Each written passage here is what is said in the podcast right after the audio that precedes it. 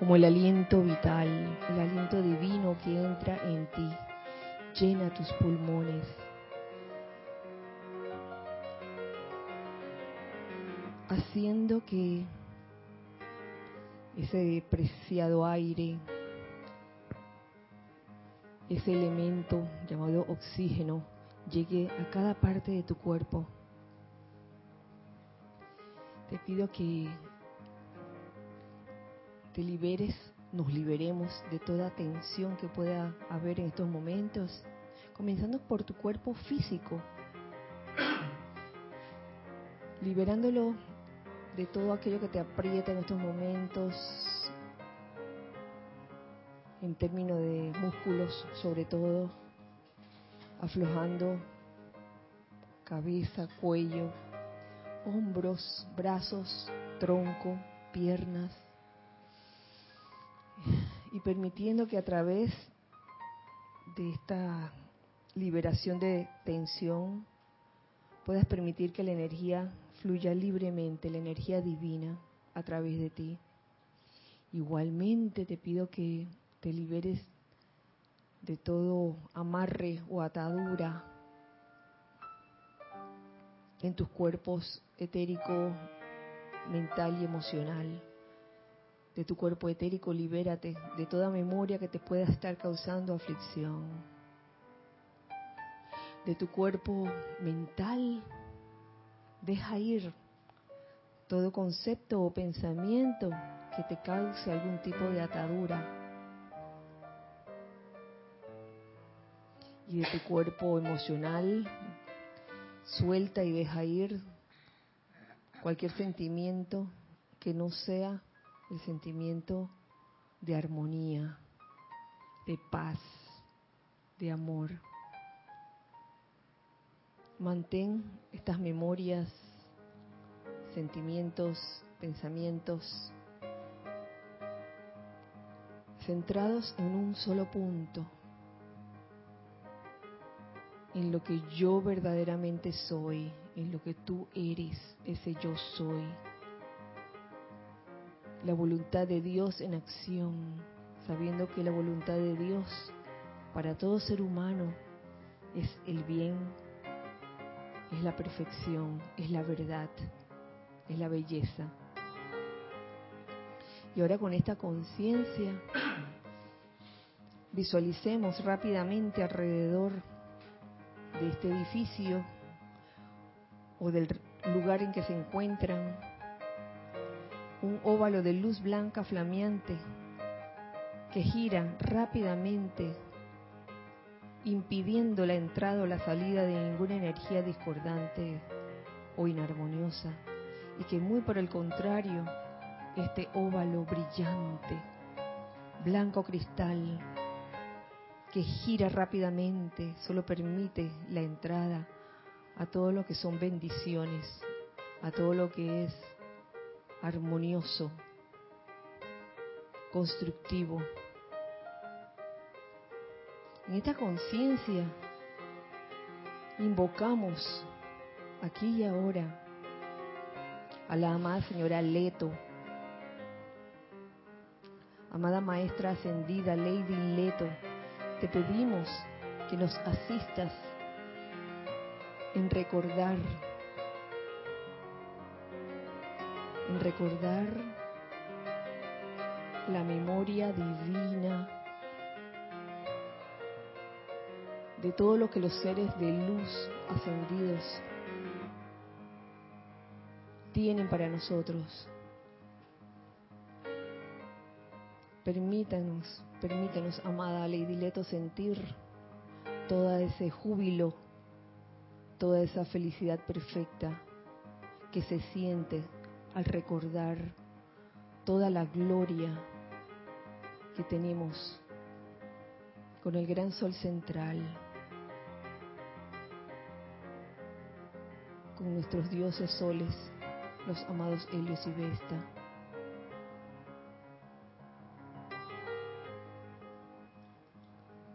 De igual forma, aquí y ahora también invocamos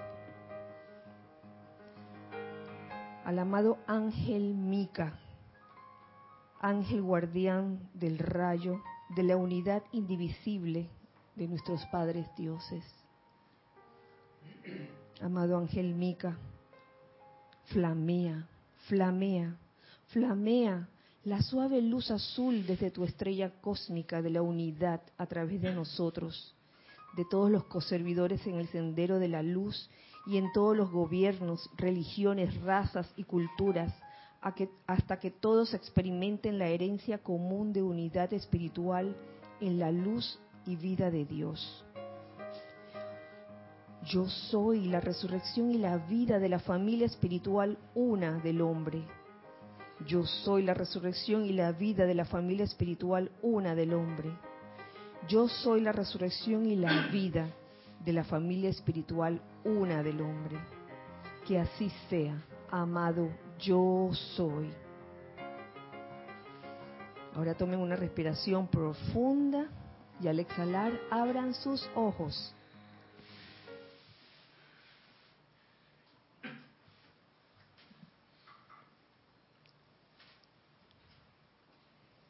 Dios les bendice en este segundo día del año 2019.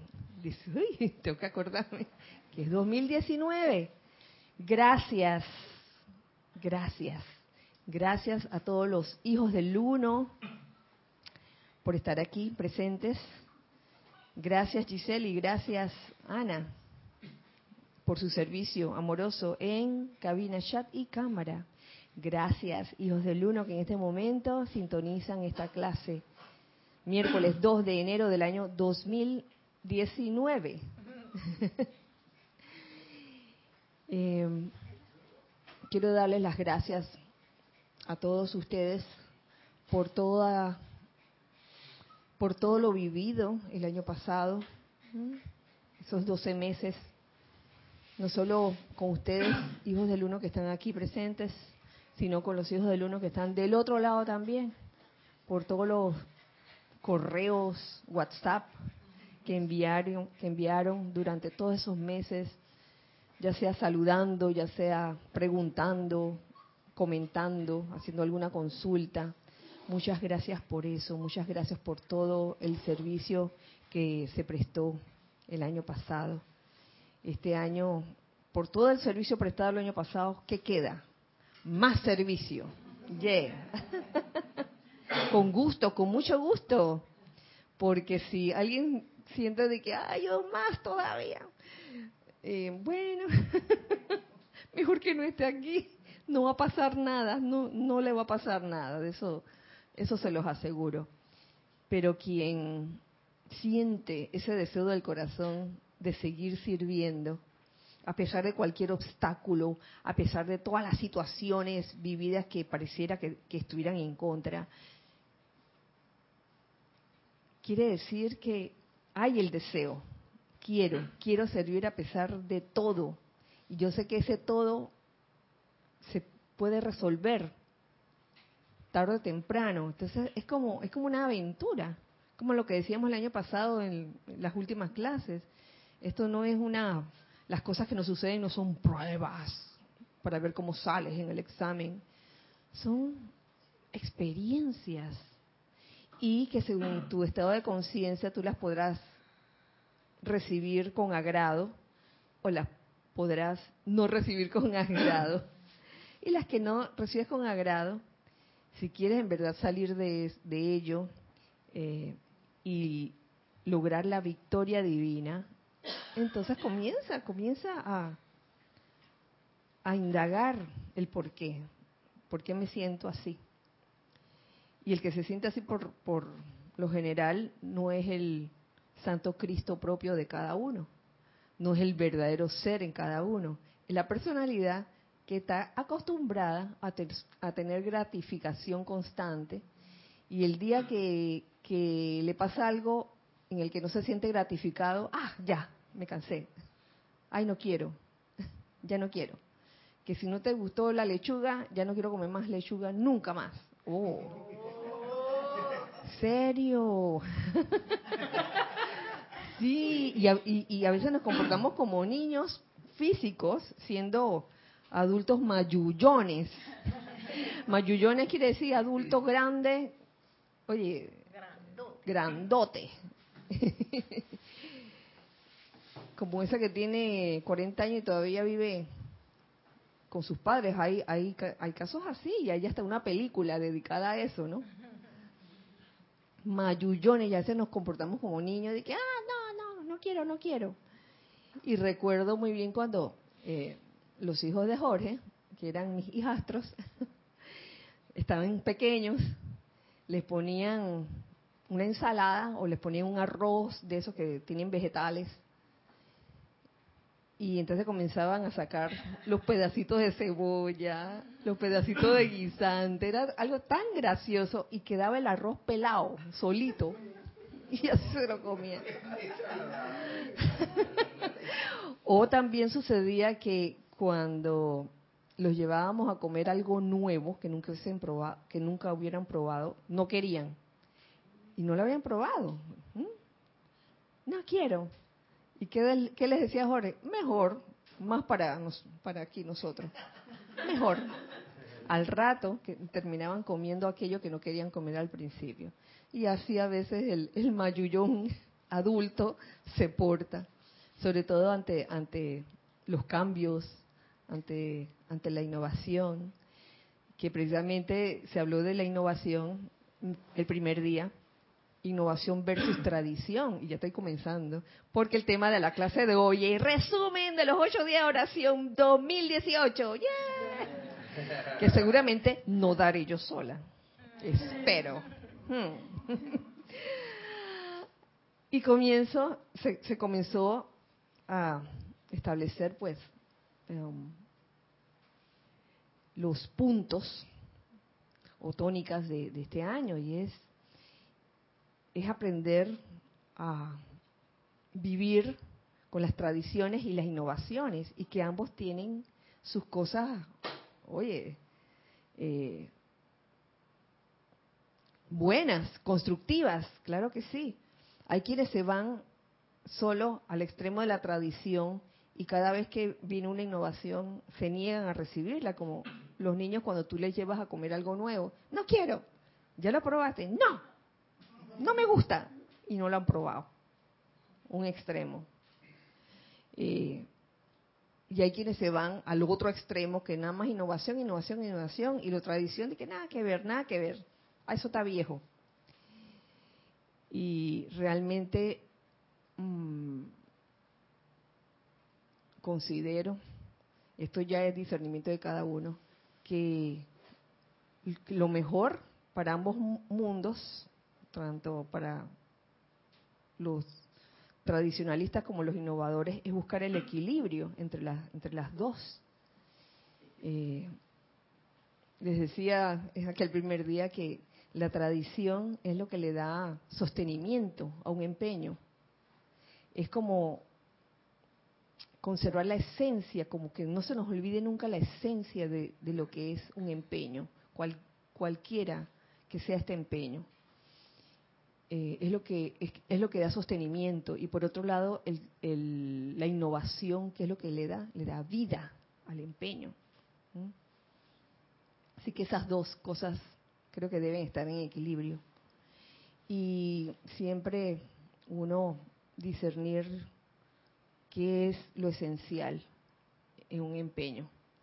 Porque resultaría, eh, resultaría bien extraño que te metieras, por ejemplo, y en, a ver qué ejemplo se me ocurre.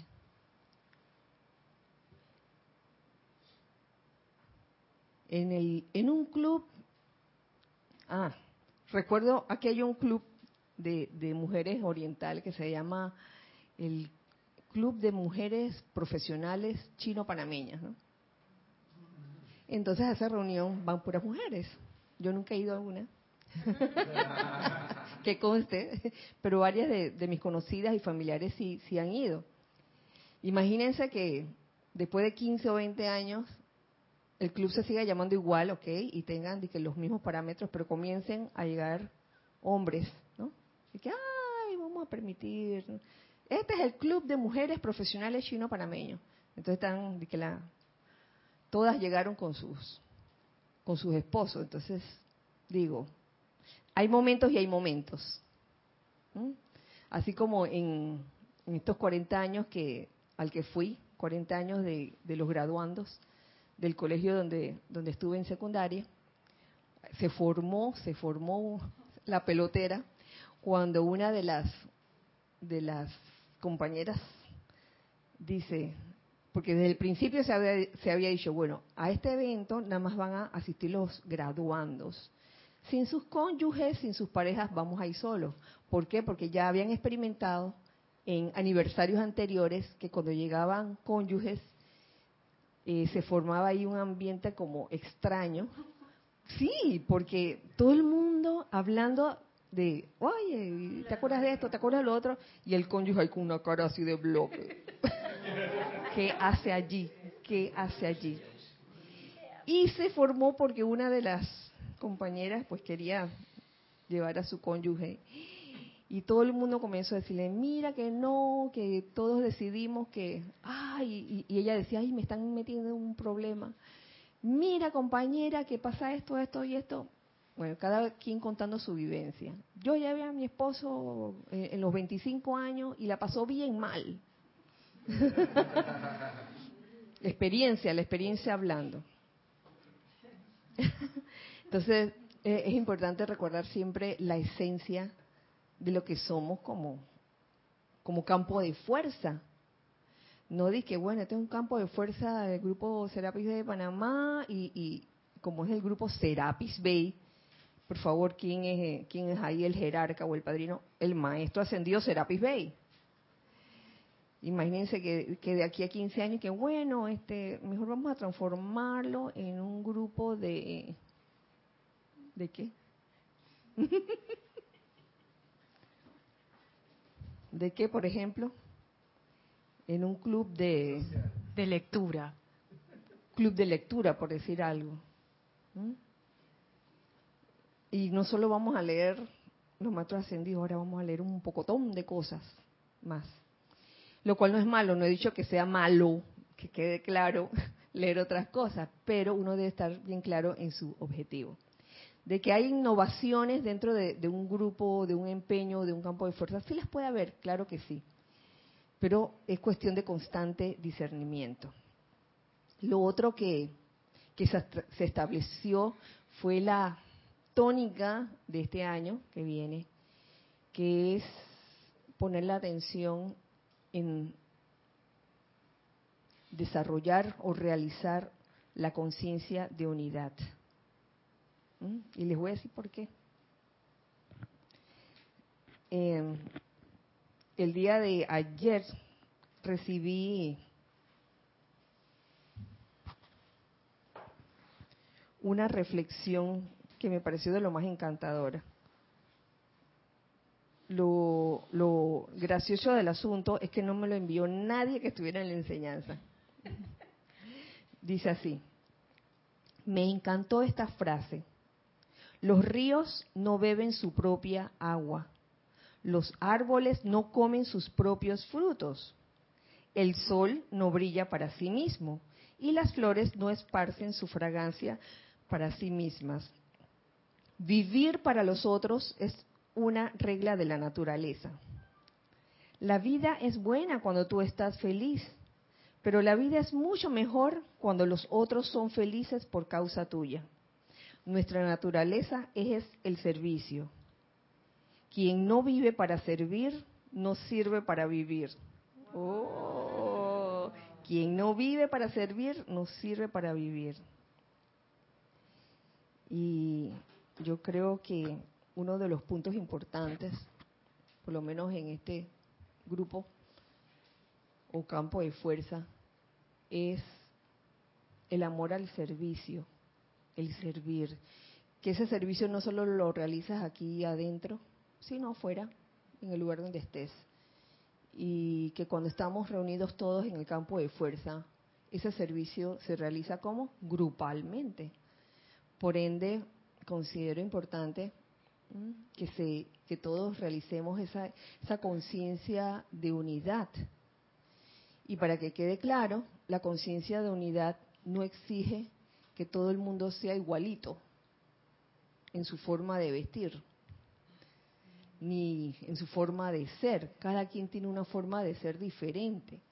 O sea, el hecho de que yo tenga determinada forma de ser o de actuar o de comportarme no significa que mis hermanos alrededor mío tengan que tener la misma forma de ser, de comportarse o actuar. Lo que sí es importante, y esa es la esencia, es que todos jalemos o empujemos hacia el mismo empeño. Y se puede empujar hacia el mismo empeño siendo diferentes.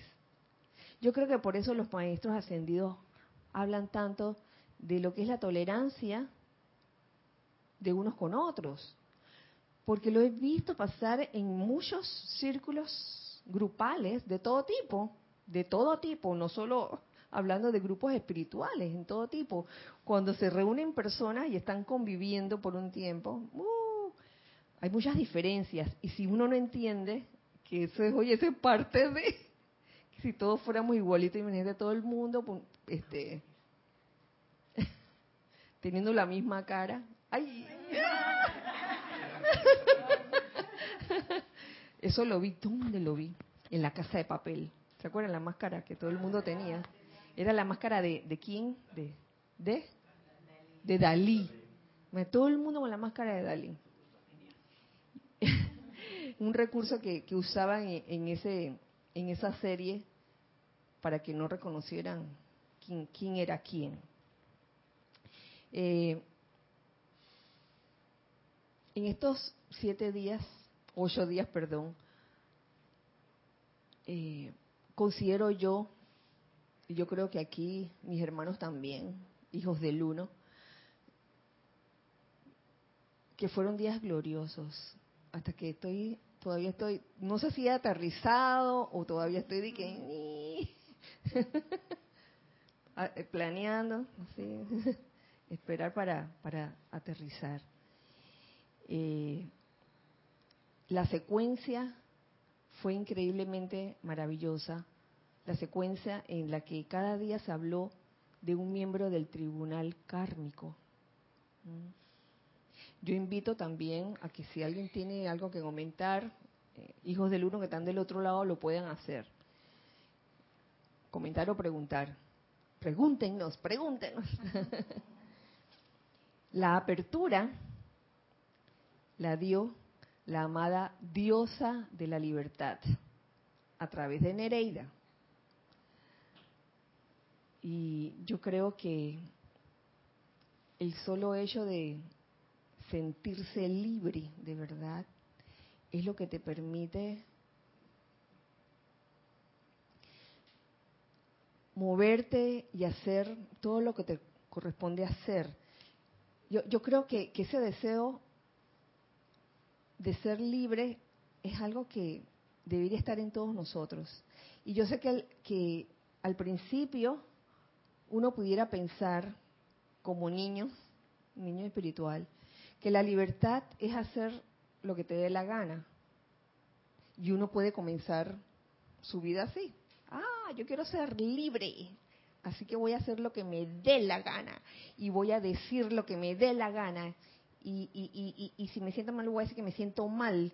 Y si, y si, y si no me gusta ese, ese t-shirt que tú llevas puesto, te lo digo. Hey, no me gusta tu t-shirt soy libre. Si no me gusta cómo estás peinada y que, oye, hmm, no me gusta tu corte, porque soy libre.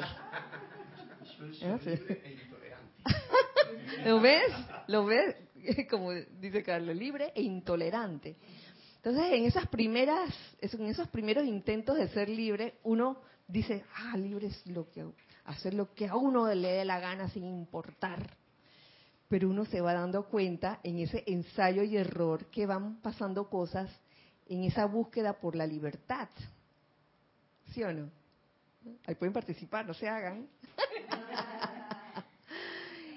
y es ahí donde, donde surgen varias conclusiones. de que uno va aprendiendo a discernir para ser libre. ¿Cómo, cómo voy a ser verdaderamente libre? Eh, me puedo dar cuenta en un momento dado de que, oye, he hecho lo que me da la gana, pero he destrozado la autoestima de esta persona, porque le, dije que no me gustaba cómo se peinaba, a la otra le dije que olía feo, a la otra le dije que no me gustaba su, su t-shirt. Ah. Entonces, con toda la aflicción que he causado a mi alrededor, me pregunto si en verdad esa libertad puede ser saboreada felizmente. Sinceramente pienso que no. Lo más seguro es que con una actitud así, si, si sigues ad infinitum, en algún momento te quedarás solo, triste y abandonado. Ni los perros se te van a acercar para orinarte. Eso recordando una película que era con este Eddie Murphy y el otro. No me acuerdo cómo se llamaba, pero yo cómo me reía con esa película, les digo. Era, ah, de mendigo a millonario. Eddie Murphy y Dan Aykroyd. Aykroyd. Sí, yo la vi varias veces. Y hay una, y hay una parte donde eh, eh, Dan Aykroyd, Ay Dios mío, perdón, estaba vestido de, Santa Claus y en ese momento su vida ya era lo más terrible, era como el peor día de su, de su vida. Y, entonces él entra a una fiesta colado y se roba un poco de jamones y pavos y eso, porque él había sido millonario y por, por un juego, una apuesta de otros dos este, señores eh, millonarios, le habían quitado todo el dinero aparentemente. Y él se sentía tan desgraciado que agarró todo lo que estaba en la fiesta, lo que se podía meter en su, en su saco de Santa Claus, y cuando fue afuera y se puso al lado de un poste, se estaba comiendo el, el muslo de pavo, todo eso que se había robado, y de repente mira abajo y el perro le estaba orinando.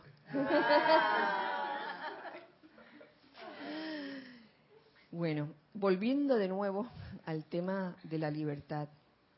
Eh, surge entonces, Nere saca sus cartas, tres cartas, pra, pra, pra. Bueno, a discernir, porque hemos de preguntarnos mm, si queremos ser libres a costa de dañar a los demás o a costa de dañarnos a nosotros mismos. Y es donde surgen las figuras interesantes de Barrabás y Pilatos, siendo Barrabás todos los pensamientos y sentimientos destructivos y Pilatos era la personalidad.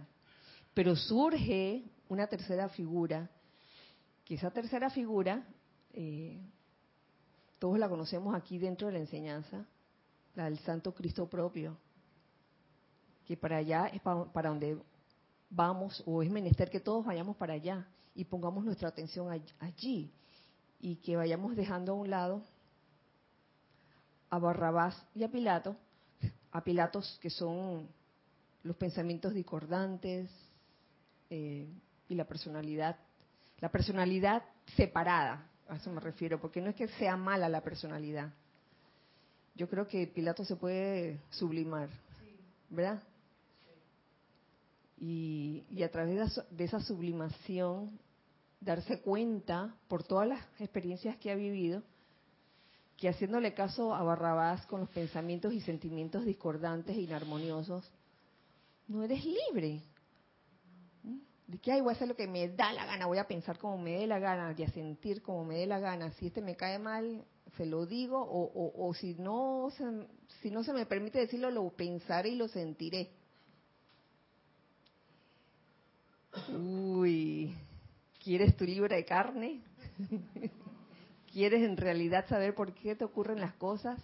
Entonces comienza, en vez de, quejarte o hacer un reclamo de por qué me pasa esto, de por qué la vida me trata así, o de por qué alguien me ataca o no me ataca, como precisamente algo de eso tenía el amante de la enseñanza de hoy, que a veces le echamos la culpa a las cosas externas de nuestra falta de suministro. Y así pudiéramos extrapolar el hecho de que a veces Pilatos, como una personalidad de conciencia separada, va y le echa la, culpa a todo el mundo de lo que le ocurre y nunca se detiene a preguntarse por qué mi vida está así, ella cuadritos. Tal vez porque hace, hay que hacer, es menester hacer algunos ajustes. No sé si querías agregar algo respecto a eso. O alguien más también. Eh, sí, también que es bien importante reconocer cuando uno se encuentra en el modo Pilatos, porque Pilatos, eh, como se describe en el juicio de Jesús, eh, siempre va a favorecer a, Barrabás, él siempre se va a ir por, por Barrabás y no por el Cristo, viéndolo así como, como esa personalidad separada. Y, y, hay que aprender a reconocer cuando uno está en ese modo para no dirigir la energía hacia Barrabás, porque Barrabás es, el uso eh, destructivo de la energía y la acumulación de esa energía en discordia. Y lo que queremos es realmente eh, usar bien la libertad que es bien interesante como, como tú lo dices, porque los niños precisamente se comportan así. que Ay, yo voy a hacer lo que me da la gana y a mí me han dicho unas cosas como maestrita de, de danza. Cuando me corto el cabello, siempre dicen, no, qué horrible se ve maestra, no, haga eso más. porque hablan sí.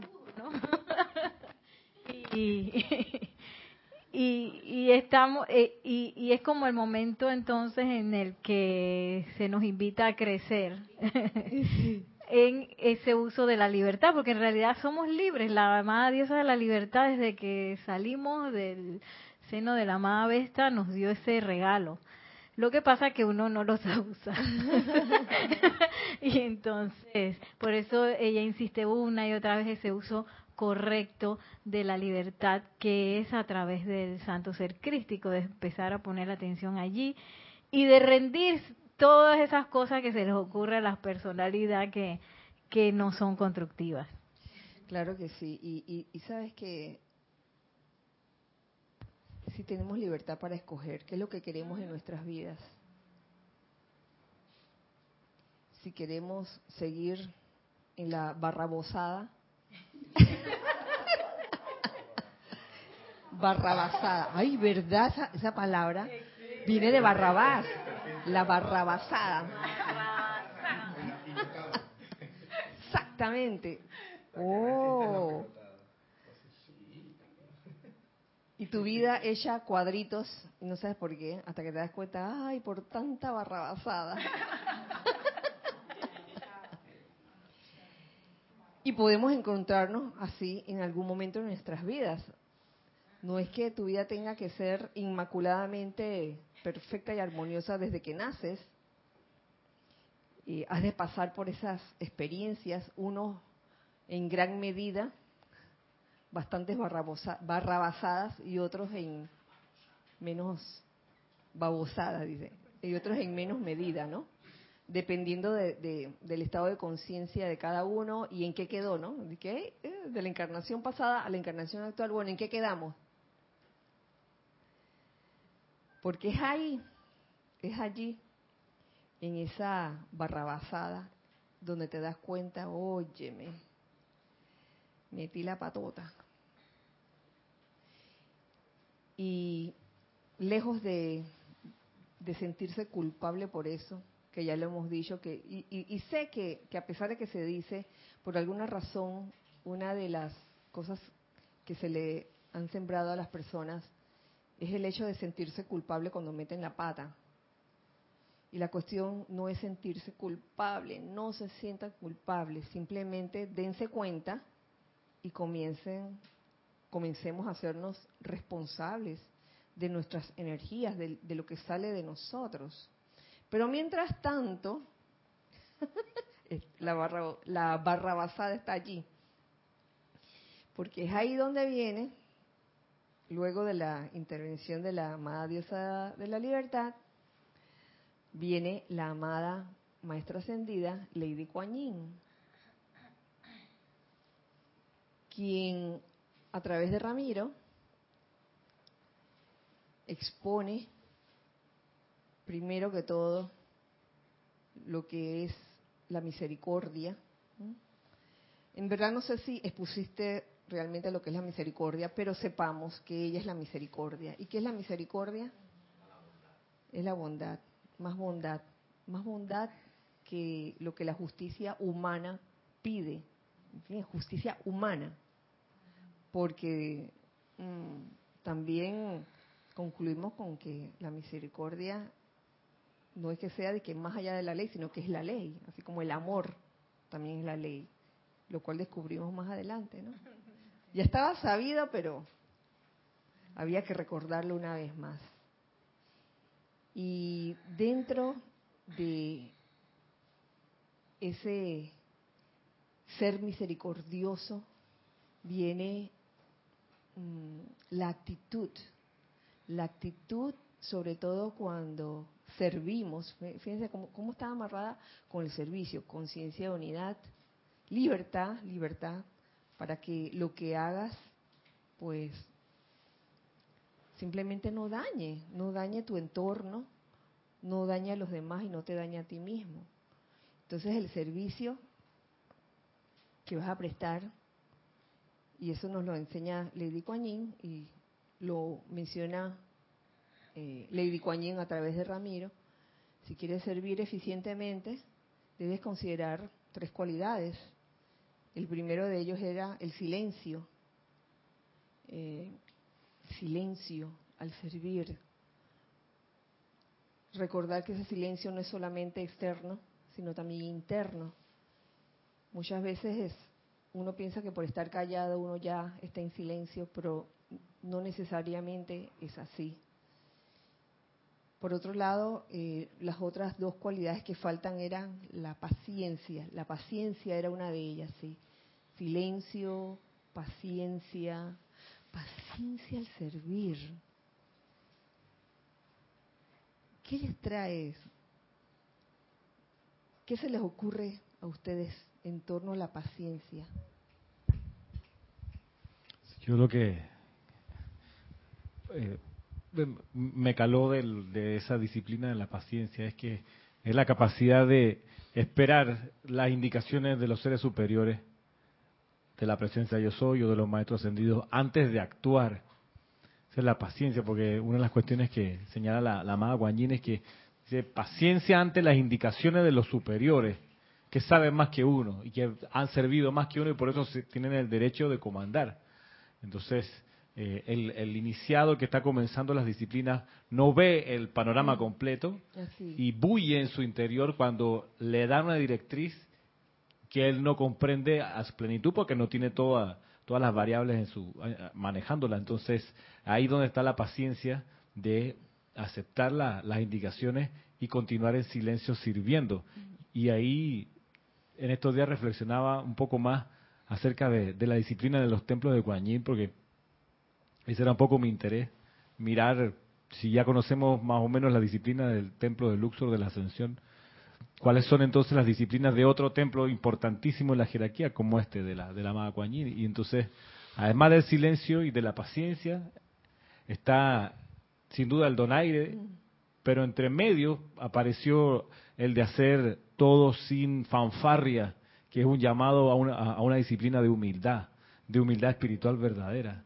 Porque la personalidad es la que quiere la fanfarria, es la que quiere que se note que está sirviendo para recibir el aplauso, cual Pilatos mostrándole a Barrabás que aplaudan a Barrabás que vamos a salvar a él. Ahí está, ahí está la personalidad queriendo lucirse y que le reconozcan lo tanto que ha hecho. Entonces, parte de la disciplina de para ser misericordioso es que seas esencialmente humilde que cuando algo te sale bien no fuiste tú el que lo hizo, en la presencia yo soy. Cuando algo te quedó espectacular, amada presencia, yo soy tuyo, es el reino, el poder y la gloria, no es mío, es tuyo. Y estar en ese estado de, oración permanente, que, que, es lo que te abre la puerta, en definitiva, a la bondad inmensa que tiene el cosmos, esperando un corazón misericordioso para bendecir, como lo que el mensaje que leíste hace un ratito, del sol que brilla para los demás, que el árbol que da frutos también para los demás. Esa es la misericordia, pero uno cuando está en modo Pilato, en modo Barrabás, en modo personalidad, quiere que le sirvan, que cuando propone algo le, le lluevan las gratificaciones. Entonces, los aplausos no deja de ser misericordioso, se convierte en el ser separado, en el ser desunido. De ahí viene la, la, inclinación a, a, juzgar, criticar y condenar, porque te pones a opinar de los demás, de lo que hacen los demás. Entonces la disciplina del silencio de Guanyin es, espectacular, para domar a ese ser, como lo dice el amado Pablo, que tiene el descaro de actuar antes de que Dios haya hablado. Y eso, eso es tremendo, y eso es, en la medida que podamos lograr esa disciplina, mm, creo que sanaremos muchas cosas. La disciplina del silencio, de la paciencia, de la humildad espiritual profunda y de la, del donaire, que es esa espectacular manera de salir situaciones difíciles con elegancia, con tacto, pero siendo sincero también. O sea, no, no voy a esconder la cuestión, la voy a decir, pero con tacto para no, no, no generar un, daño. Que es, que también muy, muy especial de la amada Kuan Que es que, que yo sentí una gran firmeza de su parte, además de una gran bondad, pero para hacerse entender eh, creo que lo, lo, hizo de una manera muy elegante, como tiene que ser. Claro, gracias Ramiro. Sí, el, el, la tercera cualidad que se mencionó allí, que lo trae Lady Kuan a través de Ramiro, es precisamente el donaire, que es, wow. Esa no me la esperaba ese día. Silencio, ok. Paciencia, está bien. Pero donaire. Ese es Saimdan. ¿Verdad? Para los que han visto la serie en Netflix. a ver. A ver, a ver. ¿No te acuerdas? Donaire tiene... ¿ah? Donaire tiene como sinónimo la elegancia, la gracia, que y la elegancia es sencillez, pero de buen gusto. Y que, se nota luego las situaciones difíciles cuando se, les maneja con tacto y con sinceridad. Ya, sí, sí. Contacto. Estaba pensando, eh, después del discurso, que eso de donaire también me, me quedó. Uno no puede ser esa cualidad de donaire si uno tiene una mentalidad no sincera o una mentalidad que no está velando por el bien de la situación y de todos los involucrados. No, simplemente no se da, porque ese donaire nace de esa buena voluntad para solucionar las cosas o para ayudar a los demás. Es, es un efecto de esa conciencia de amor. No es algo que uno pueda fingir. Yo creo que tú lo dijiste en algún momento, como que tú no podías fingir eso de que, ay, ahora voy a actuar con donaire, pero en realidad no, no, no se va a dar, porque eso es el reflejo de una conciencia, que es la conciencia de la amada Kuan. ¿Y sabes qué se me ocurre en estos momentos? Que una de las formas también de, de manifestar donaire es a través de la discreción. Sí, no estar con la bocota de que libertad o hacer lo que me da la gana. Ahora me da la gana de decirle a esta persona lo mal que me cae. No se trata de eso. Se trata de, mira lo que está haciendo. Se trata de, no sé, en el donaire yo percibo o, intuyo que hay una especie de discernimiento de, de saber en qué, en qué momento actuar y en qué momento callar. Hay ciertos momentos que son para callar, para no estar diciendo con la bocota que a veces nos comportamos así, diciendo lo primero que se nos viene. Y, bien nos enseña el amado Maestro Ascendido Pablo Veneciano, ten paciencia, mi hermano, al, hablar. Porque a veces uno habla, habla, habla, habla y, da como conclusiones de algo que no ha visto en su totalidad. Y da su conclusión y, y, después se da cuenta de que la cosa no era así y después, uy, quiere uno esconderse.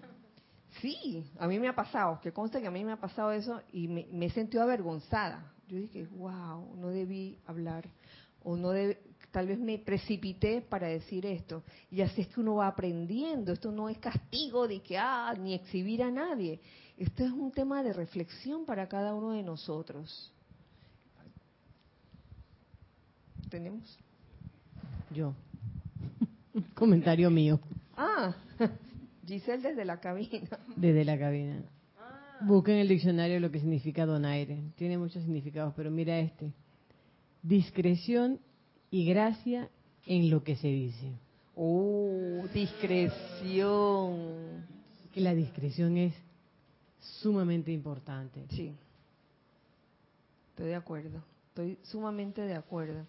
Yo creo que, que es un acto de la discreción es un acto de discernimiento en donde tú escoges a tu Cristo interno, a tu Santo Cristo propio, para que sea el que guíe tus pasos, tus respuestas a diferentes situaciones y, no escojas ni a Barrabás ni a Pilato, sino al Santo Cristo propio tuyo para que te diga, oye, ¿qué debo hacer en esta situación? Quedarme callada o hablar. ¿Y, qué te dice el criterio Hub de eso? Porque a veces tú dices, no, yo tengo discernimiento, yo voy a discernir y yo voy a hacer tal cosa. Entonces, una manera de saber si es la personalidad la que está diciendo eso o es la presencia es recordar el criterio Hub. Me hace esto humilde, amoroso, armonioso y puro. Yo le pongo, me siento bien, feliz haciéndolo, diciendo, pensando, o diciendo yo voy a elegir esto porque yo tengo discernimiento y, yo discierno así me hace sentir mejores. Pero a, veces, a veces tú dices eso y, es la personalidad la que te está diciendo, no, es Pilato por un lado, calladito, o, o Barrabás, y no nos damos cuenta. Claro. Hace un tiempo atrás vi una noticia donde ejecutaron a una persona por, por haber asesinado brutalmente a una muchacha y los padres después que ejecutaron al al que había asesinado a su hija, los padres de, la, de la chica dijeron, les preguntaron cómo se sienten. No me siento bien, no me siento bien. O sea, el hecho de, haber vengado la muerte, eso no, no hace sentir bien.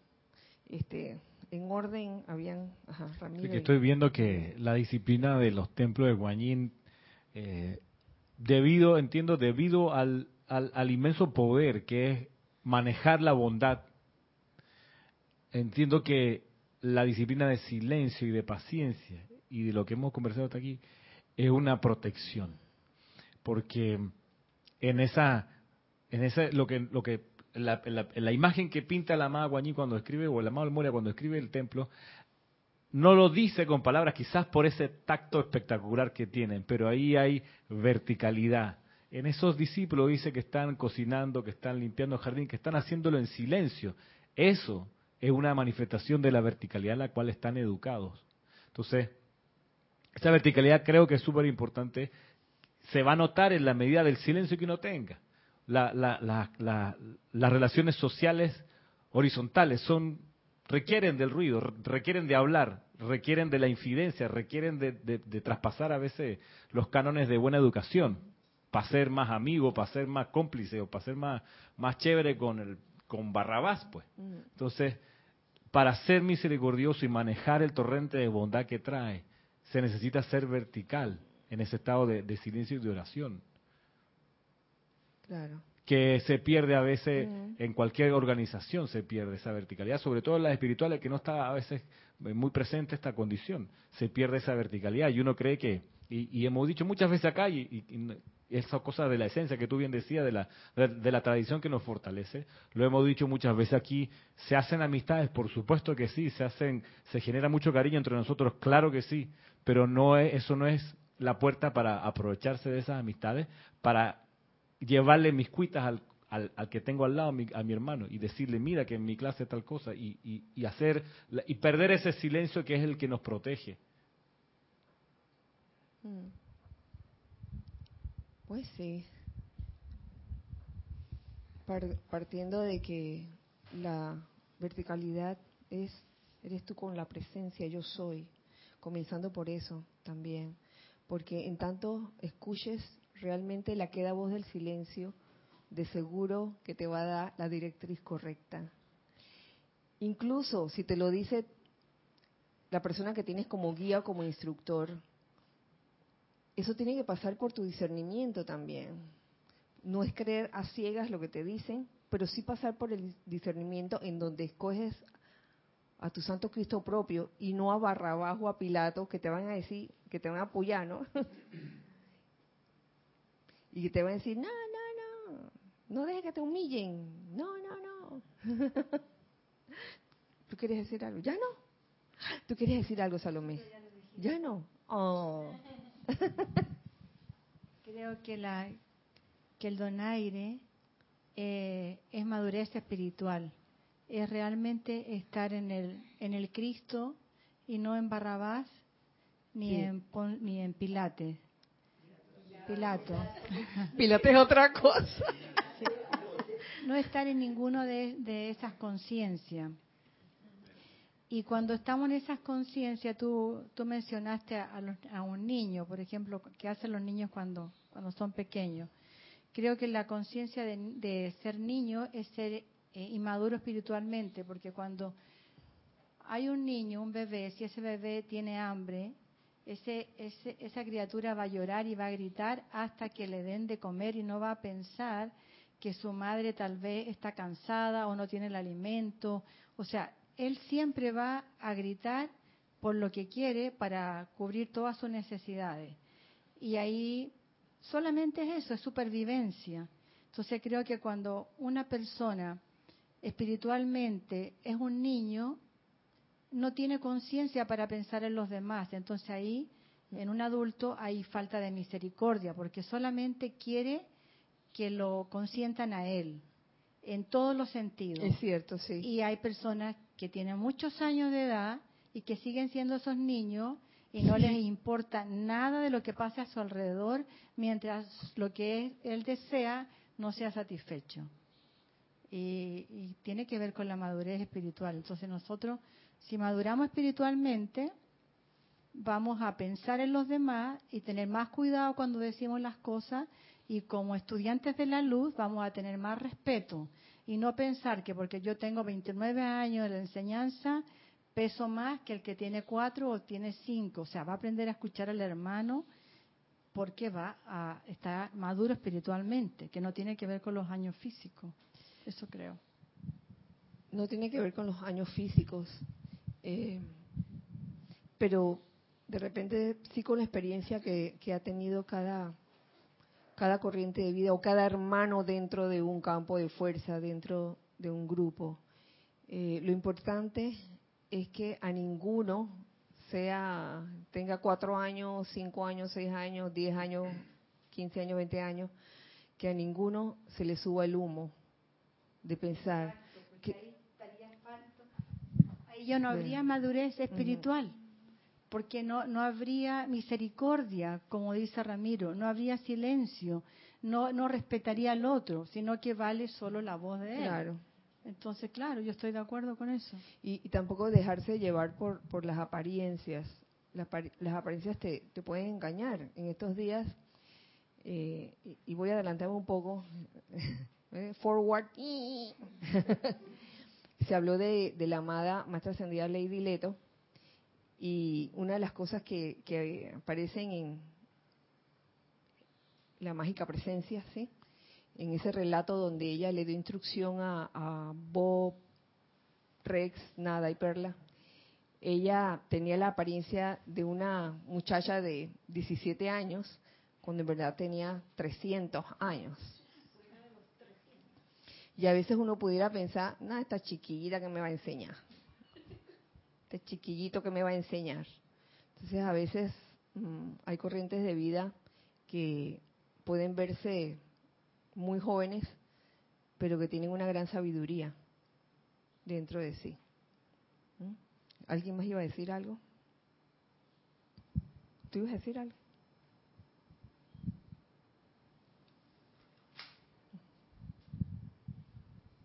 Pensando en ese comentario que acaba de hacer Salomé sobre eh, la gente que tiene más tiempo y los que tienen menos tiempo.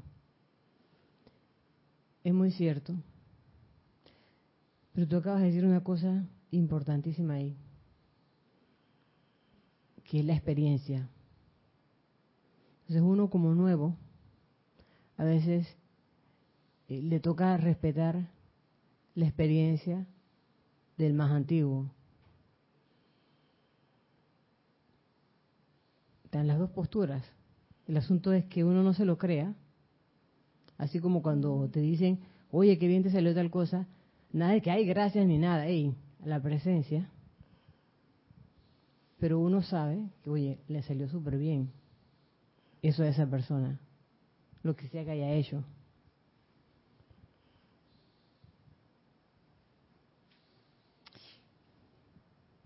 ¿Cómo, cómo puede alguien mm, o cómo se puede deducir que alguien tiene experiencia? ¿Cómo podemos deducir que hay alguien que tal persona tiene experiencia? Por lo que proyecta. Y por el resultado. Por el resultado, por lo que proyecta, por el ejemplo. Por el ejemplo. Yo sé lo que mm, estas, estas dos, mm, estos dos comentarios quieren decir. O sea, yo entiendo las dos, yo entiendo las dos. Eh, a veces la, no, ¿cómo es? Más vale, más sabe el diablo por, por viejo que por diablo, dice el dicho. Por viejo que por, que por diablo. Y, y, y a veces no valoramos la experiencia por un lado, que, que es como aquel que nada más quiere pura innovación y no quiere nada de tradición. Eso podría ser una, un ejemplo, pura innovación y nada de tradición. Pero también se puede dar el otro extremo, del, que nada más quiere estar en la tradición y no quiere nada de innovación, se pudiera dar. Entonces lo ideal es buscar el equilibrio entre las dos cosas pero realmente me quedo pensando, ¿cómo se sabe que alguien tiene experiencia y que ha experimentado? Y que el donaire, por el donaire, sí. Es que hay de los dos casos, hay, hay de las dos situaciones, eh, porque recuerdo que hubo, hubo casos así, quizás de estudiantes de la luz que tenían como 30 años. Ya, ya se creían en la divina pomada y en, algún momento se les subieron los humos y wow, ya no están aquí. Y también hubo... pero, también ha habido personas que han tenido un recorrido, wow, casi desde el principio. Y la experiencia le, le, ha enseñado mucho. Y lo más que puede hacer es transmitir esa experiencia a los que vienen después. Yo, creo que no hay nada malo en eso. ¿Qué, hay de malo en eso? Pero también hubo quienes tenían poco recorrido y también se les subió los humos. También. Y tampoco están aquí. Exactamente. Ha habido de las dos cosas. Ha, habido de las dos cosas. Eso, es, eso es cierto.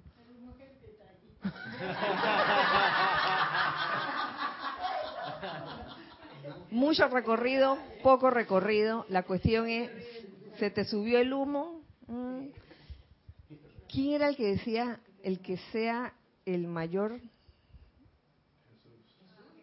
el que sea el mayor de todos el que, que sea el que sirve ¿no? ajá exacto eh, ajá por ejemplo o sea ese caso hipotético está el maestro ascendido Jesús en aquel tiempo lavándole los pies a los discípulos bueno, o sirviendo. Yo estoy hablando de un caso de, estoy, estoy, estoy contando algo hipotético. De que, bueno, vamos a lavarle los pies a los discípulos, porque, oye, es una manera como de enseñarles a servir, oye, a través del ejemplo. Pero el discípulo también, que se dé cuenta de eso, es importante que se dé cuenta de eso, de que, oye, yo también quiero servir. Lo otro sería, bueno Jesús, lávame aquí, aquí, aquí, ve, aquí. En, en, la uña esta, por favor, sácame la, la, la, la cosita negra que tengo metida en la uña.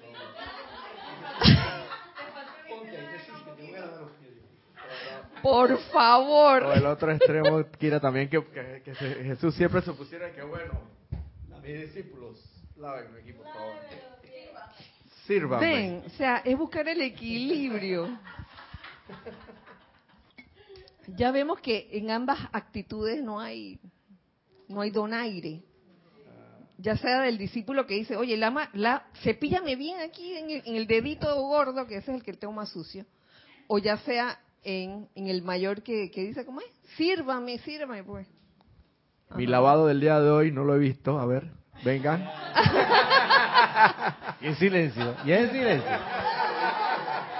Entonces, digamos que el menor aprende del mayor a través de, del ejemplo, y este, no solo de la palabra, que la palabra hay que darle en algún momento, de boca a oído, se ha hablado mucho de la enseñanza, se habla de la enseñanza de boca a oído, la que se le da al discípulo, cuando digo al discípulo es al discípulo individualmente, entonces es lo que le corresponde a ese discípulo. Entonces el discípulo asumirá, pero la cuestión es, oye, ¿por qué este me habla de, de, lavar el plato si él nunca ha lavado un plato, por decir un ejemplo? Es eso, es buscar el equilibrio. Ay, ¿a quién le tocaba? Mira que hay un ejemplo en la enseñanza acerca de lo que plantea Salomé y lo que plantea Giselle, que es una descripción del retiro de Luxor, donde Serapi dice, en el caso cuando hay, en el diario El Puente de la Libertad Serapi cuando, ¿qué pasa cuando hay un novicio que tiene una luz mayor que el instructor que le asigna el, jerarca al novicio? Ok, sí. ¿Y qué pasa allí? Que eso ocurre, dice, porque puede que ese instructor de Luxor no haya logrado pasar una serie de etapas y no ha desarrollado más su luz, pero es idóneo y es instructor ahí en Luxor.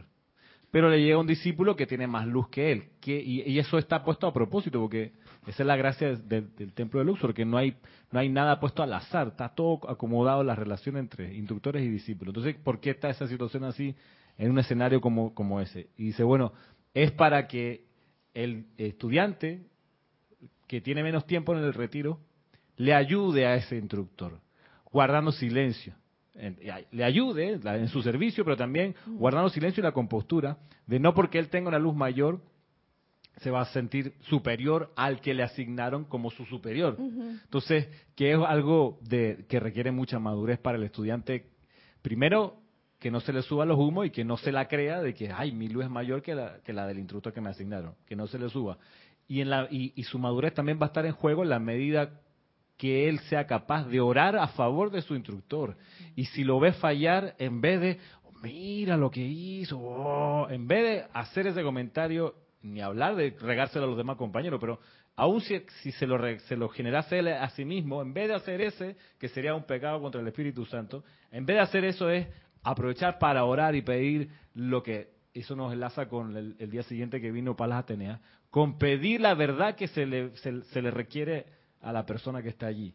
O sea, tú ves la persona pasando alguna dificultad, mostrando alguna hilacha, en vez de poner la atención en la hilacha, que sería lo contrario, sería orar porque se manifieste la verdad, porque la hilacha no es la verdad.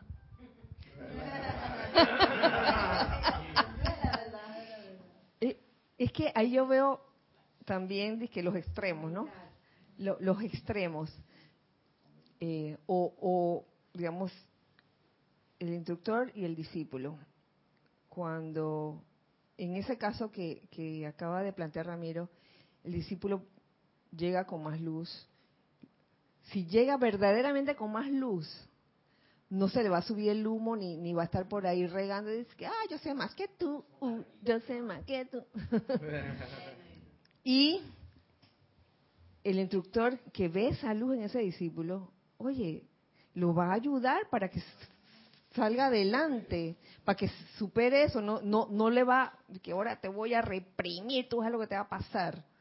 ¿Mm? O sea, eso se ve en ambos sentidos. Entonces uno, uno como buscador, estudiante de la luz, yo creo que debe tener ese discernimiento, porque uno ha sido discípulo, uno ha sido instructor, uno está en las dos, puede estar en cualquiera de los dos extremos. Dice Arraxa Sandino de Nicaragua, Dice, alguien con experiencia es la persona que puede mantener su mente abierta para seguir aprendiendo de cada situación de la vida, sin sentirse la divina pomada.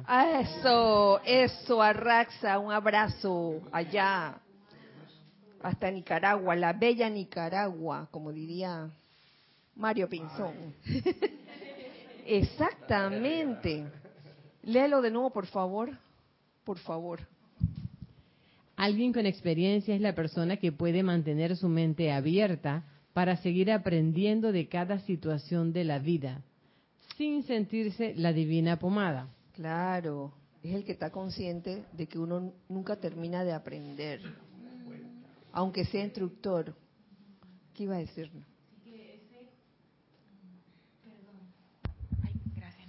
Que ese es el mejor escenario y yo creo que es el escenario que más enriquece y que más se disfruta cuando el discípulo aprende de su maestro y el maestro aprende de su discípulo. claro. Porque es en dos direcciones. Y, si, no hay ese aprendizaje, se, se, pierde algo valioso, ¿no? Uno, uno puede aprender de todo, de cualquier situación, tanto de las personas que son los superiores de uno, como las personas que están, que uno está a cargo de ellas. el aprendizaje es como dijo Arraxa. Eso, así mismo es. Y ambos, tanto el discípulo como el instructor, han de desarrollar e-, esa, esa mentalidad de, de estar conscientes de que nunca se termina de aprender. Seas instructor o seas discípulo. Discípulo de que, ah, ya me voy a graduar, qué bueno. Pa, para, pa, pa, pa. Oye, que hubo así, hubo un, una situación así, porque en un tiempo se hablaba de las graduaciones dentro de un grupo espiritual. Era una forma como de decirle al discípulo, a ah, eso ocurría, e, esto es historia, esto es una anécdota. Eh, en aquellos tiempos, en una galaxia muy cercana, se hacía lo siguiente cuando un discípulo dentro de, de el ashram de su instructor pasaban años y años y años y era la misma cosa, como que no había avance, no había ningún avance. Entonces, no sé por qué en ese tiempo se, se instauró aquello de las graduaciones y decía, bueno, ha llegado la hora de graduarse. Eso quiere decir, eso quiere decir que ya el grupo se disolvía en ese momento. Entonces los discípulos estaban en libertad de hacer lo que, lo que quisieran, por ejemplo, irse donde otro instructor. Por eso digo, lo más natural del mundo, cuando ya, ya, ya la cosa, lo, lo aprendido ya, se tenía que aprender lo que se aprendió en ese momento y con ese instructor ya es hora de irse para, para donde otro. Pero siempre había alguien que se creía de que, oye, estoy graduado, graduada. Entonces ya, ya era como, ya era como este sentimiento de que ya no tengo más nada que aprender. Sí. esa era como la trampa, ¿no? La trampa en el sendero de que si te graduabas ya, ya, si considerabas que no tenías más nada que aprender, ahí podía, podía surgir el estancamiento. Eh, es que Carlos estaba primero. ¿Tú querías decir algo corto? Sí, de eso, que yo me acuerdo de, de esa... ¿De, de, eso de las graduaciones pasaba generalmente cuando el discípulo se acostumbraba nada más a venir a la clase un año, dos años, venía a su clase, tomaba su, el, ceremonial del día y se iba y no hacía nunca el intento por, por, por servir o por hacer algo más. Bueno, ya esta persona no va a hacer más nada, graduado. Una vez, hace poco, hace menos de seis años, yo le dije a una persona que uno aunque fuera director de un grupo, no dejaba de aprender, que uno seguía aprendiendo. Siempre, siempre. Y la verdad es que me miró feo. Yo lo sentí así. y bueno, me miró. Sí, la prueba está en que la prueba está en que no está en el, no está, no está, ya no está. Porque como que pensaba que, que si alguien era director de un grupo ya tenía que tener esa actitud de que ya lo sabía todo y que ya son diferentes posturas, ¿no? Yo, yo, yo las respeto. Pero yo, yo considero que todo el mundo sigue aprendiendo hasta el final de sus días. Carlos. Por eso, Akira, es bonito recordar que en realidad el planeta en el que estamos es la escuela planetaria en la que hemos venido a vivir. Porque, y aprender todo el tiempo. Y esa es, como decía antes Ramiro, la actitud correcta. Lo otro fue lo que pasa cuando la gente tiene una visión y una conciencia más chiquitita, ¿no? Que es normal en ciertas conciencias y está bien, pero en realidad la conciencia de ahora es que yo recuerdo, por ejemplo, la, en la película de Ágora. ¿Os recordáis que había. Ágora? Había la Lady, Ágora, la Hipatía, que estaba dando clases y así, un poquito aquí como nosotros, ¿no? Y se hablaba y se filosofaba y tal. Pero ¿qué ocurre cuando la realidad llega? cuando empiezan los que si los parabolanos, que si los serapianos, que si los otros, cada cual se fue por su camino con lo que su carga tenía, no con lo que había aprendido ni lo que quiero decir que las teorías se desvanecen cuando la práctica del aprendizaje continúa y continúa duro como les continúa a aquellos, ¿no? Que ya no sabían si se católicos, cristianos, nosotros y tal. Quiero decir que la enseñanza de la vida continúa para todos que somos estudiantes de la luz, desde que Así venimos es. aquí, todo el tiempo, aquí. Esta es la escuela. Gracias. Lo demás son visiones pues muy parciales que, bueno, pues el que las tenga, pues son totalmente respetables. Sí, gracias, Carlos. ¿Tú quieres decir al- algo? Sí, que hasta los maestros ascendidos también cuentan que ellos siguen aprendiendo. Uno, dos, tres. Sí. Que los maestros ascendidos inclusive hablan de que ellos continúan aprendiendo. eh, los Shohanes del Mahashohan y así, ¿no? Entonces imagínense que no estancara su luz porque ya me sentí que ya llegué hasta aquí y ya es como una locurita, ¿no? Sí. Una barrabasada. Les cuento que ya se ha pasado la más de la hora. Pero sí, bueno, seguimos seguimos el otro miércoles. Eh, no sin antes decirles que, que la libertad pasa por ese proceso del cual les hablé al principio, de que uno al principio quiere ser como niño, que quiero hacer lo que me da la gana, para después darse cuenta que la cosa no es así y que voy a hacer lo que me da la gana, que tarde o temprano eh, nos encontraremos o se nos presentarán esas situaciones que nos digan, que nos esté gritando, oye, aprende a discernir. Y que en ese discernimiento, eh, al escoger al Santo Cristo propio de cada uno, te das cuenta que, que es menester ser mi- misericordioso en nuestras actitudes. Y cuando digo de ser mis- misericordioso en este, en este asunto, me refiero a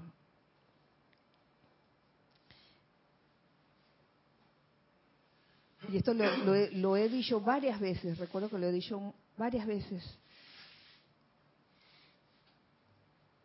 a no poner a las personas en pedestales, que también puede suceder, idolatrar a la gente, porque a veces lo pones en pedestales y en cuanto comete un pequeño error ya se cayó la persona para ti. Y ya te cierras en ese momento. Y se los digo por experiencia propia.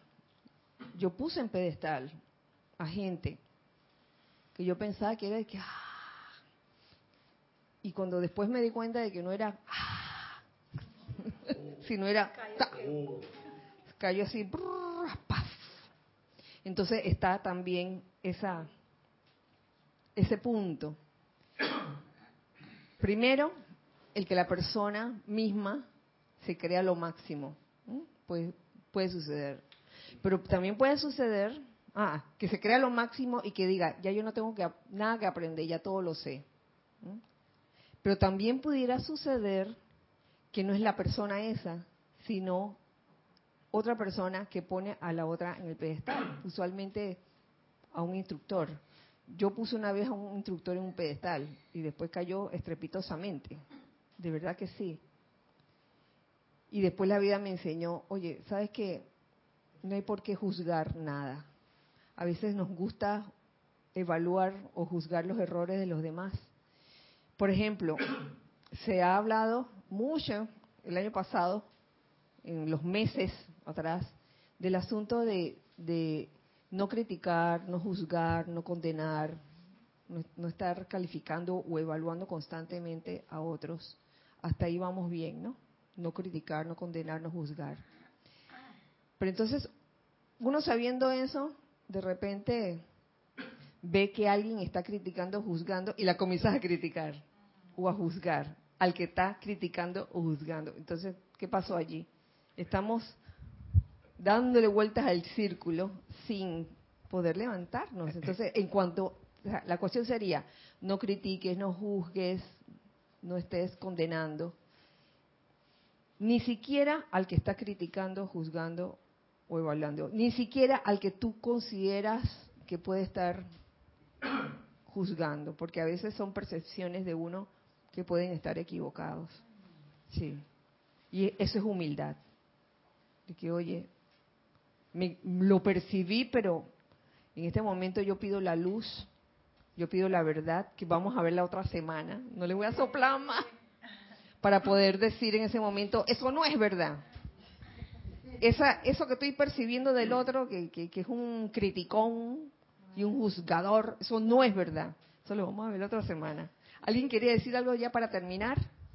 Como nota eso que estaba diciendo que es bien importante, eh, me viene a la mente el que hemos tenido y tenemos todos una programación de los mandamientos, no hacer esto, no hacer esto y no hacer lo otro. Y con respecto a esto que decías que es tan importante, no juzgar, yo lo veo como, como muy difícil, por eso me gusta el sentimiento de cada día juzgar menos. Porque, eh, porque el no juzgar es como imposible como dices, ¿no? Cada día juzgar menos. El, el dejar, sí. eh, cada día juzgar menos, un poquito menos. A ver si soy consciente cada día de juzgar un poquito menos. A mí mismo y a los demás. Claro. ¿Te sabes, que me, ¿Sabes, Carlos, que me dio esa lección? Los pajaritos. Porque ellos actúan, el reino elemental es un reino muy especial. Uno aquí ve cosas y las califica, pero tú ves en la selva misma, en el bosque mismo, como por ley de, por, instinto y por supervivencia, tú ves a un animalito, por ejemplo, comiéndose a otro. Y tú dices, ese animalito es malo, no sé qué, no sé qué. Y yo te aseguro que el, que el pajarito o, o el animal que, está, que se está comiendo al otro no lo está haciendo con odio ni de maldad, sino porque es cuestión de supervivencia. Y es algo que a veces uno humanamente no lo ve. No ve que ahí hay una especie de equilibrio en la naturaleza. Yo tenía en total, en esta temporada, hace de dos años para acá, he tenido cuatro aves, cinco. Y dos de ellas ya no están. Entonces, una de ellas, dicen, yo nunca lo llegué a ver, pero dicen que la, el par de periquitas que tengo ahora como que le cayeron encima a una de ellas y desencarnó. Pero no por eso, digo, aunque me, me, pasaron esos, esos dos segundos de, ahora las voy a abrir la ventana para que se vayan, para que se vayan. Porque me dio no sé qué cosa, pero, se, pero fíjate cómo sentí que en ese momento algo me hizo clic y, recordé un evento hace muchos años, yo, yo estaba adolescente, bien adolescente, bien chiquilla, tenía un mono, un monito. En aquellos tiempos, bueno, aquí en Panamá se, no tenía mono, no sé qué, no sé qué. Entonces, en mandriles, mono, tenía un monito pequeñito y tenía un gato. Y el gato se encargó de, de agarrar al monito y finiquitarlo, sí. Yo corretí ese gato por toda la casa y yo sentí rabia en ese entonces, yo me acuerdo de lo que sentí. Y entonces vuelve a pasar ahora la posibilidad de que estas dos niñas, que ya no son niñas, niña y niño, eh, periquitos, le, hubiesen caído a la perica que desencarnó. Pero no sé por qué algo dentro de mí, algo dentro de mí que, no puedo explicar, me decía, esto tenía que pasar así. Es más, el, el, parejo de esa perica, la que desencarnó, estaba más feliz. Y dije, ay, pero mira, está como si nada que era la suegra? Es más, el perico que quedó viudo, un buen día se fue. Bueno, se tenía que ir. Quedó libre, quedó libre. Y algo dentro de mí me dijo, quería su libertad, qué bueno que se fue. Libre para amar, dice. Ay, que se ríe. Y ahora me han quedado estas dos pericas, que ahora es perica y perico, porque están pasando cosas muy interesantes como la de poner huevitos, la de hacer el nido y otras cosillas allí, que yo me he quedado impactada de que qué habrá pasado aquí si yo las compré como dos hembras y ahora se comportan como hembra y macho. Y estoy aprendiendo mucho de ellas y del colibrí que estoy cuidando hasta que pueda volar.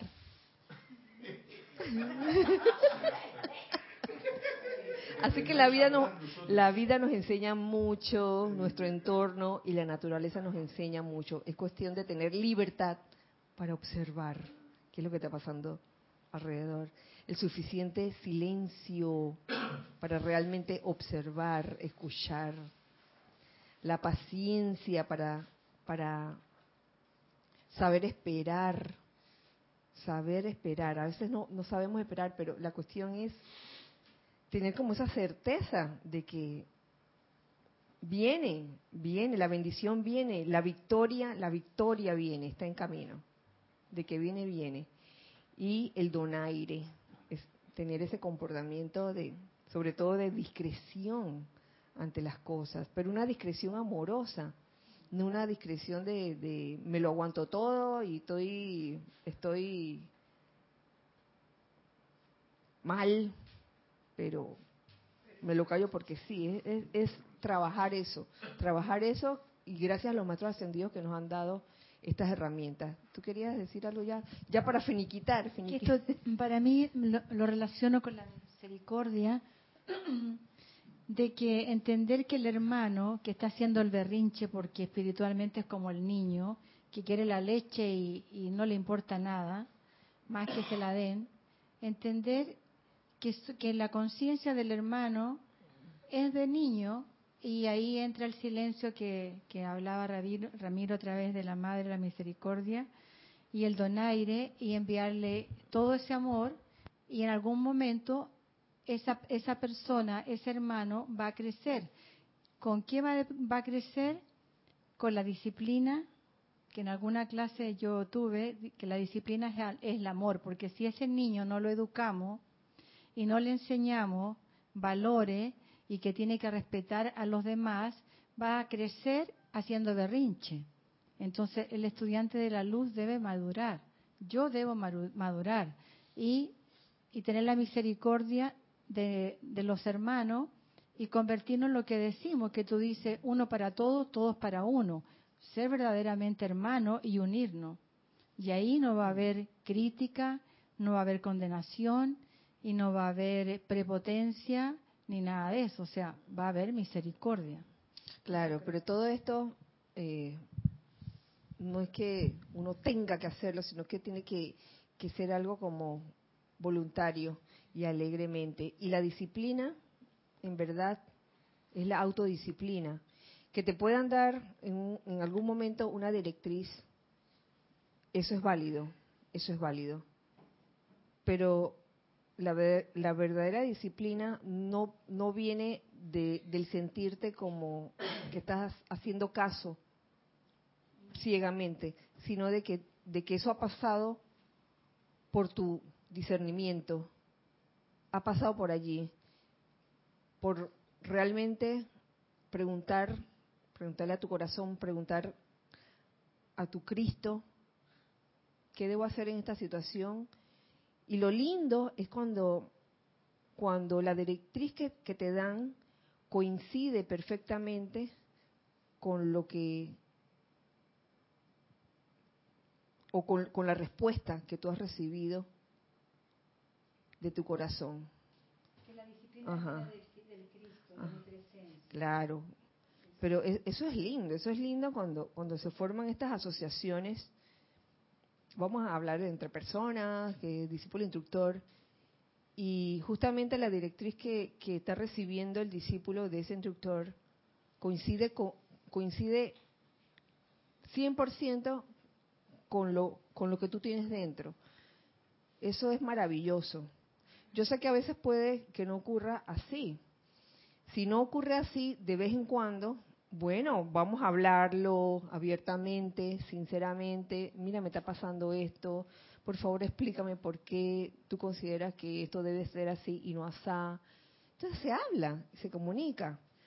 Pero si, si de 100 directrices, las 99 no estás de acuerdo, ¿qué te está diciendo la escritura?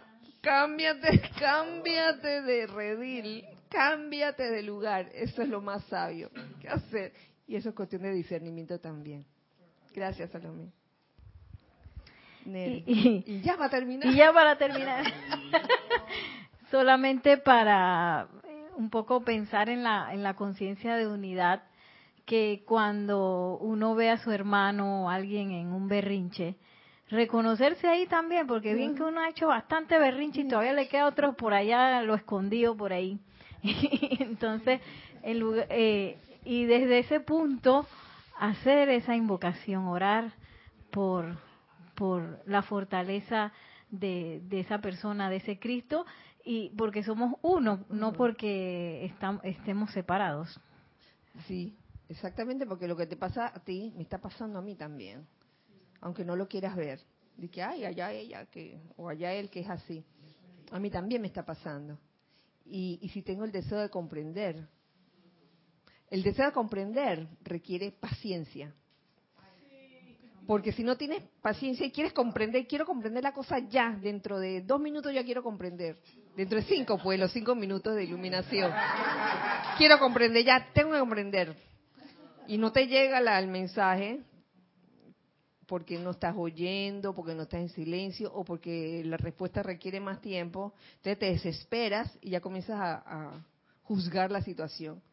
Mira que estás formando el berrinche porque sí querías decir algo ya para finalizar la clase de hoy? Bueno, ya que yo dejé el micrófono, pero ya que lo dijiste, esto, ya que insistes, eh, rapidito, eh, ese asunto de juzgar, condenar y criticar, ok, a veces pensamos que es que, por así es, la disciplina de, de no hacerlo, cuando vemos al hermano que no conoce la enseñanza, está justificada, no, hey, ven acá, no lo puedo juzgar, no lo puedo criticar ni condenar porque el, el, el, hermano no tiene ni la menor idea, como decía Jesucristo, perdonarlo porque no saben lo que hacen. Pero entonces resulta que hay la tendencia, en ese mismo sentido, de que porque el hermano, el hermano a lo interno aquí, que conoce la enseñanza, y en un momento determinado lo vemos criticar, condenar y jugar, entonces si estamos justificados, pensamos que estamos justificados, hey, pero si él conoce la enseñanza, ¿por qué está juzgando, criticando y condenando? Entonces, estás cayendo en el error de juzgar, criticar y condenar. No sé ah, si se entiende. Sí, es lo que acabo de decir. A veces estás juzgando al que está juzgando. Sí, exacto, exactamente. En vez de amarlo, porque, ah, pero vean acá, aquí estoy justificado porque el hermano tiene que saber que él no puede estar condenando ni justificando. Así que, pero lo estás indirecta, indirectamente o directamente lo estás juzgando, condenando y criticando, porque eso suele pasar mucho a lo interno. Porque decimos, ah, no, yo afuera soy una santa paloma, porque allá todo el mundo no conoce la enseñanza, yo sé, estoy clarito. Sí, exacto, porque ellos no conocen la enseñanza. Pero aquí entre nosotros, por favor, eso, eso no podemos comentar esos pecados. Entonces, ya, con decir eso, ya estás incurriendo en el tremendo pecado.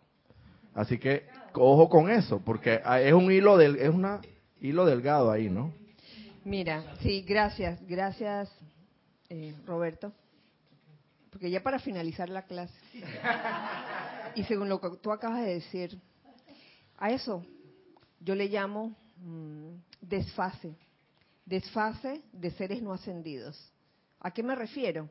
A que uno puede estar clarito en lo que significa una enseñanza, pero no necesariamente está realizada. Y eso es lo que no caemos en cuenta a veces. Pensamos que porque alguien está hablando de algo ya lo realizó y a veces no es así. Y es misericordioso callar y amar, amar así, aunque aunque no esté realizando lo que esté diciendo. Hay desfases más más anchos, hay desfases menos anchos, varía, varía. Entonces, yo creo que nuestro eh, nuestra nuestro deber, no no deber, nuestra obligación, nuestra actitud es no juzgar. Oye, ¿tú quieres tu libra de carne? Porque puede que tú también lees una enseñanza y la entiendas a las mil maravillas, pero no la estés realizando. Y estás hablando de que sí, que que uno debe ser humilde, no sé cuánto tal vez porque estás viendo a alguien que dentro de tu percepción no es humilde, y luego sales a la calle y viene una situación que donde eres arrogante. Y, que, oye, entonces, porque a mí me da risa como es la vida también. A veces las cosas que nosotros decimos que sabemos y que realizamos, o, a veces mm, las veces que, que, que uno como ser humano ha lanzado un juicio hacia una situación o persona, y lo dije hace mm, unos miércoles atrás. Eso mismo que tú juzgaste, tiempo después lo haces. Lo he visto pasar y me da risa, me da risa me da risa porque a veces no, no, no nos damos cuenta. Yo creo que lo lindo es sí darse cuenta. Sí darse cuenta. Y tener la libertad de escoger. Yo quiero que se manifieste el Cristo en mí. Y amar. En vez de juzgar. Amar. Ahí no queda otra y tiene que ver con el, séptimo día, pero eso el otro miércoles. Gracias a todos por estar aquí, hijos del uno, en este segundo día del año 2019. Gracias, hijos del uno, que están del otro lado. Eh, un abrazo muy grande. Que este sea un año muy especial, brillante, lleno de aventuras, lleno de experiencias donde sobre todo podamos tener cinco minutos de iluminación en adelante. 5, 10, 15, 20, 25, muchos, muchos minutos de iluminación. Que así sea y así es. sí. Gracias a todos. Recuerden siempre que somos uno para todos. Gracias. Dios les bendice.